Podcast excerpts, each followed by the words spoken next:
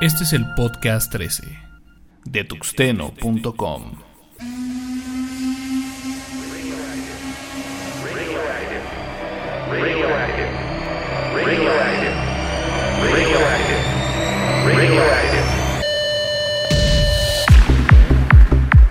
Bienvenidos sean todos ustedes a este, el podcast cabalístico número 13, el cual, bueno, pues no veíamos la hora en el cual lo pudiéramos terminar, se dieron una cantidad increíble de cosas, tanto en la oficina, personales, de viaje, pero bueno, finalmente ya está aquí, ya lo estás escuchando y si lo estás escuchando es porque ya lo grabamos, ya lo editamos y ya lo colgamos a la red. El día de hoy, bueno, pues estaremos mencionando a los ganadores de la promoción de los pases con zona de camping para la próxima Campus Party que se llevará a cabo el próximo 9 al 15 de agosto en la Expo Santa Fe. Y sin más, ¿por qué no arrancamos con esto que es el podcast número 13? Y hoy como nunca me hace más feliz decir que arrancamos. El mundo virtual emulando la realidad. Video games. En esta ocasión les traemos Fly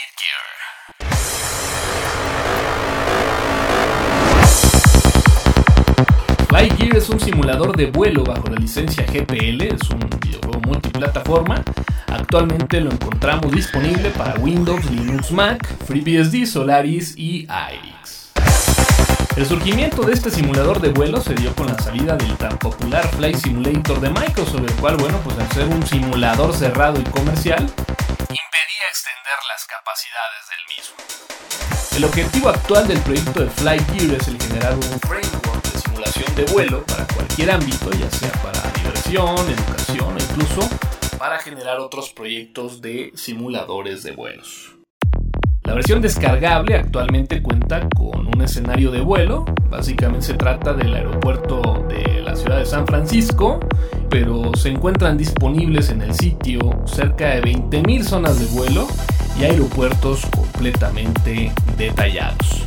Para descargar escenarios en su sitio oficial encontramos una interfaz gráfica que nos va a auxiliar para poder seleccionar el cuadrante del mapa mundial que queramos descargar y es una excelente herramienta para descargar únicamente un país o una ruta de vuelo. Si de aviones se trata, Flygear cuenta con una gran colección para satisfacer todos los gustos.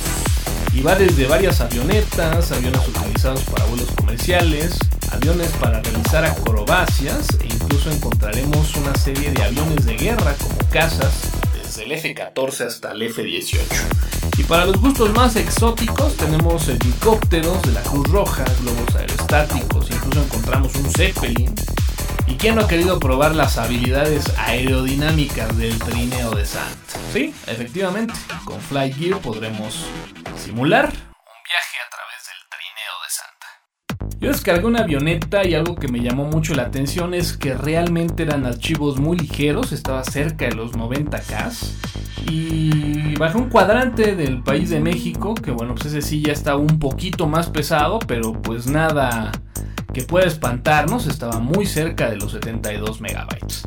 El modo multiplayer no podía quedar fuera de este juego y en el sitio oficial www.flygear.com encontraremos una lista de servidores para interactuar con el modo multiplayer en donde a través de una implementación interesantísima del Google Maps podremos ver al más puro estilo de un controlador de vuelos, ya saben esos que se encuentran en las torres de los aeropuertos, la actividad y el seguimiento de los aviones del servidor. Obviamente el servidor, bueno, pues se encuentra trabajando con una zona de vuelo, un aeropuerto y bueno, pues este se representa a través del Google Map y ahí podremos ir viendo las distancias de los diferentes aviones, dónde se encuentran, si están en tierra, si están volando y algunos datos interesantes.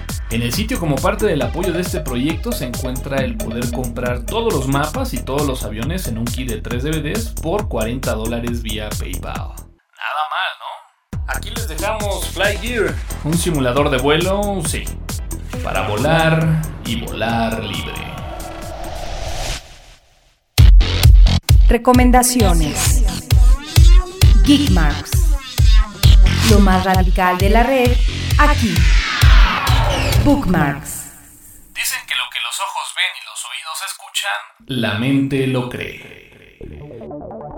En este sitio mexicano encontraremos una gran serie de videomanuales, videomanuales de cómo hacer las cosas, en donde en la mayoría de ellos encontraremos la narración de sus creadores completamente en español. Este sitio está organizado por categorías y encontramos una gran cantidad de contenidos de Linux dentro de su colección, desde instalaciones de distribuciones, recopilación de iBooks, escritorios y más. Sin duda alguna una excelente opción para aprender, ver y escuchar. Y si lo sabes, ¿por qué no? También aportar y colaborar. www.aprendiendoviendo.org.mx El contenido radioactivo auditivo de la red. Tuxeno.com, soportando al software libre en México.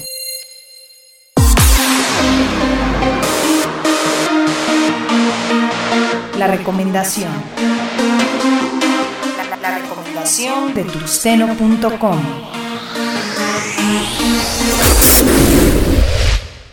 La recomendación de hoy es un software gratuito de nombre Granola. Se trata de una herramienta que pretende generar un ahorro de consumo de energía y así ayudar al medio ambiente.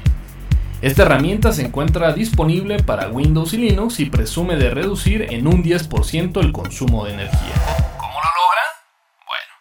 Pues el secreto está en utilizar la tecnología DBFS, de sus siglas en inglés, Dynamic Voltage and Frequency Scaling el cual permite a los programas ejecutarse en una computadora con un bajo consumo de CPU. Para explicar el funcionamiento de esta tecnología y del cómo obtienen ese ahorro de energía, hace una analogía con la luz que se necesita cuando estás en una habitación escribiendo una carta. Para ello necesitas toda la luz disponible. Sin embargo, cuando se trata de estar en el mismo cuarto mientras te relajas tomando una bebida y pensando que esa habitación tiene un regulador de la intensidad de la luz, simplemente lo bajas pues no requieres la luz al 100% de su intensidad y generas así un ahorro de energía. La tecnología DBFS también puede trabajar en una computadora. Y para citar un ejemplo, podríamos decir que cuando estás utilizando la computadora para poder interactuar con un videojuego, esta requiere el 100% del CPU. Pero cuando estás navegando por internet requerirás menos de eso. Para lograr un ahorro de energía tendrías que estar switchando de forma manual para definir en qué momento quieres usar todo el poder del CPU y en qué momento no. Aquí es donde esta gran herramienta de nombre Granola, la cual a través de un algoritmo trata de predecir en qué momento requieres todo el poder del CPU y en qué momento disminuirlo, generando ahorros y permitiendo que la experiencia del uso de la computadora no se vea afectada. En el sitio oficial de la herramienta se encuentran algunos análisis de ahorros que se pueden llegar a tener utilizando Granola en actividades cotidianas, como cuando usas una hoja electrónica, cuando graficas los datos de la misma o cuando estás viendo un DVD. Granola cita. Un árbol puede consumir en un año aproximadamente 83 libras o 182 kilos de CO2. Cada equipo que ejecuta granola ahorra un 10% de energía. Esta reducción de producción de CO2 es equivalente a plantar 0.919 árboles, es decir, casi un árbol. Por lo que por cada 100 usuarios que usan granola se tiene un equivalente a plantar 99 árboles para combatir o reducir la cantidad de CO2 del ambiente. Y cierro con el eslogan de este interesante software. Imagina el impacto ambiental que podríamos generar si cada PC y cada laptop ejecutara granola para más información, ingresa a www.grano.la. Esta es la señal activa digital. Comparte tus comentarios en podcast.tuxteno.com y siguiendo a arroba tuxteno en Twitter. Noticias.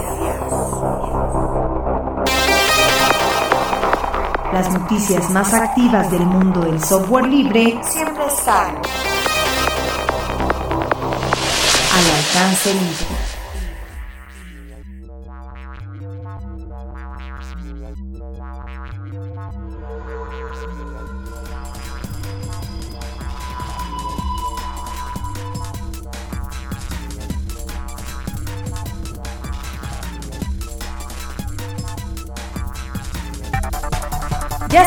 Disponible el beta de Firefox 4.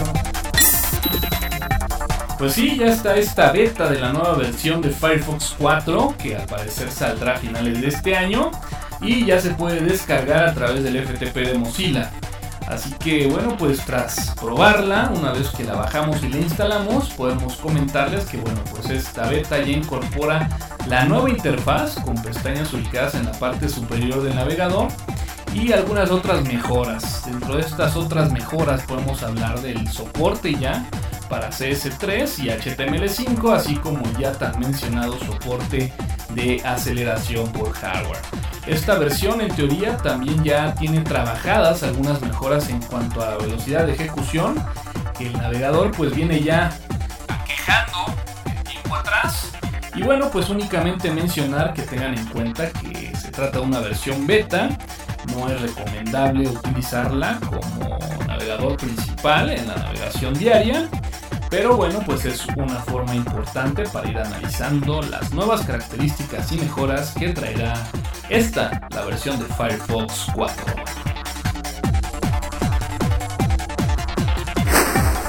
Lista de ganadores de las entradas para la Campus Party México.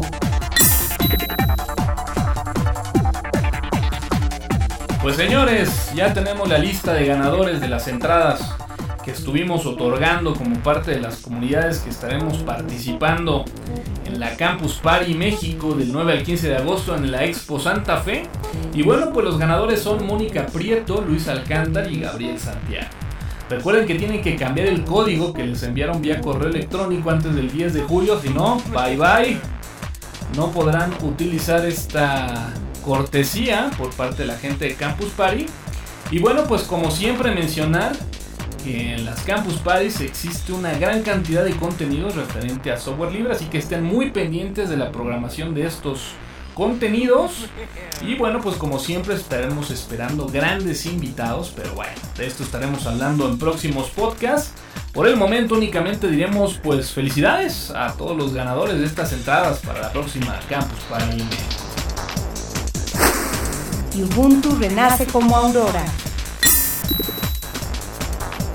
La gran distribución personalizada para estas netbooks de nombre Triple IPC de la empresa de Asus, que en su momento se encontraba basada en Ubuntu, revive nuevamente pero ahora con un toque y sabor de Debian.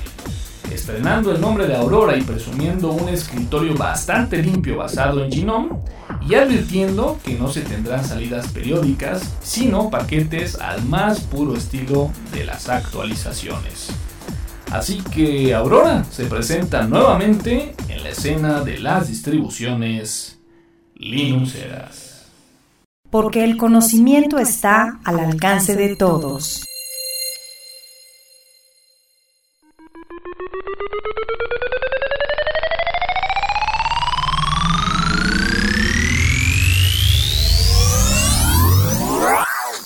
Tuxteno.com, el podcast de software libre con la actitud radioactiva de la red.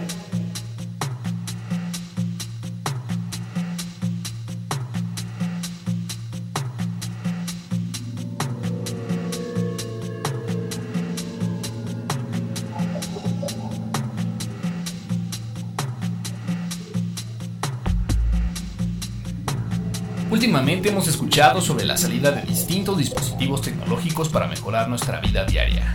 Al día de hoy encontramos que la tecnología llegó y se encuentra ahí. Desde que apagamos nuestra laptop, después de terminar de escribir nuestro último tweet, una vez que hemos revisado que no tenemos correos nuevos, que la mayoría de nuestros amigos se encuentran offline, que terminaste de validar las últimas actualizaciones en Facebook y que esa rola que tenías reproduciendo de fondo mientras realizabas todas estas actividades ha terminado. Duermes. Duermes. Horas más tarde, tu celular inicia el proceso de reproducción del MP3 seleccionado. Comienza a vibrar y te indica que es hora de levantarte, para nuevamente de forma automática encender tu laptop, seleccionar la ropa que vas a usar, enciendes el interruptor del café, prendes la televisión, inicias tu sesión del Messenger, verificas los tweets nuevos y ves cómo va avanzando la granjita en tu Facebook. Todo esto previo a reproducir algún MP3 aleatorio y verificar que no tengas correos nuevos. Pero... ¿Qué pasa si en ese intervalo de tiempo te das cuenta que ninguno de estos servicios funciona y únicamente funciona el MP3 que pusiste a reproducir? O incluso ni eso, pues se trataba de algún stream de audio. Tras 1.25 segundos transcurridos de la detección del problema debido a la gran experiencia en el uso de estos dispositivos empleados de forma diaria, automáticamente pensamos en la posible causa desembocando en la absoluta y precisa conclusión. No hay Internet. ¿Qué actividad tan normal? Prender tu equipo y saber que estamos conectados. Conectados a la red de redes. Al Internet. El Internet se retoma al temprano desarrollo de las redes de comunicación. La idea de una red de computadoras diseñada para permitir la comunicación general entre usuarios de varias computadoras. Las más antiguas versiones de estas ideas aparecieron a finales de los años 50. Implementaciones prácticas de estos conceptos empezaron a finales de los 80s y a lo largo de los 90s. La infraestructura de Internet se esparció por el mundo, atravesó los países occidentales e intentó una penetración en los países en desarrollo, creando un acceso mundial a la información y comunicación sin precedentes pero también generando así una brecha digital. Una brecha digital que hace referencia a la diferencia socioeconómica entre aquellas comunidades que tienen accesibilidad a Internet y aquellas que no aunque tales desigualdades también se puede referir a todas las nuevas tecnologías de la información, así como las nuevas tecnologías que permiten interactuar con ella. Tal es el caso de las computadoras, pantallas LCD, teléfonos móviles, consolas de videojuego, el software instalado en ellos y la banda ancha. Este conjunto de actividades interrelacionadas ha dado luz a una nueva ideología, a un nuevo concepto, el concepto de cultura digital. Pero, ¿Qué es la cultura digital? Para ello tenemos que analizar el concepto de cultura. La cultura es el conjunto de todas las formas, los modelos o los patrones explícitos o implícitos a través de los cuales una sociedad regula el comportamiento de las personas que lo conforman. Como tal, incluye costumbres, prácticas, códigos, normas y reglas de manera de ser, vestimenta, rituales, normas de comportamiento y sistemas de creencias. Desde otro punto de vista, se puede decir que la cultura es toda la información y habilidades que posee el ser humano. Pero, entonces, ¿qué es la cultura digital? ¿Qué es la cultura digital? ¿Qué es la cultura digital?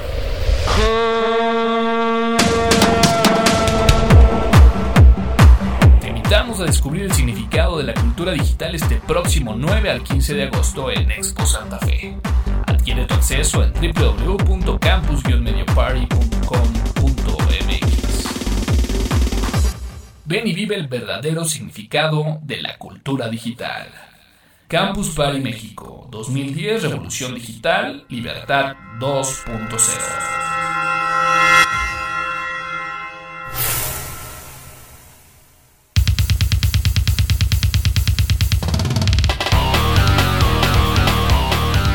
Pues cerramos esto que es el podcast número 13, no sin antes darles las gracias por descargar este podcast, por escucharlo, a toda la gente que nos ha hecho recomendaciones para tratar temas en este podcast. Les damos las gracias y bueno, pues nos despedimos. Yo soy Antonio Karam, AN Karam en Twitter, la voz en OV en RBKNet. Estén pendientes del podcast número 14. Estaremos haciendo un esfuerzo impresionante porque los periodos de entrega se vayan reduciendo, usen software libre, sean libres y nos escuchamos en la próxima.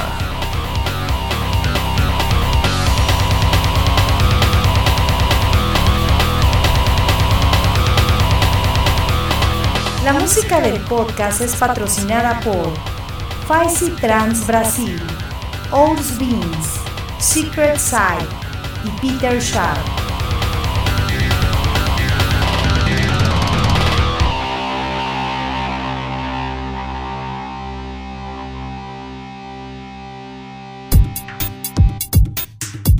El podcast de tuxeno.com es patrocinado por alcancelibre.org, Sitios Hispanos, Poderato, Campus Party México y dirtmode.com.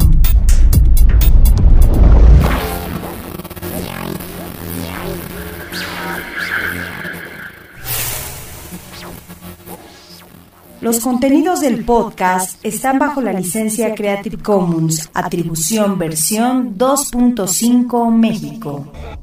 Initiating shutdown sequence. Launch authorization received. Countdown sequence initiated.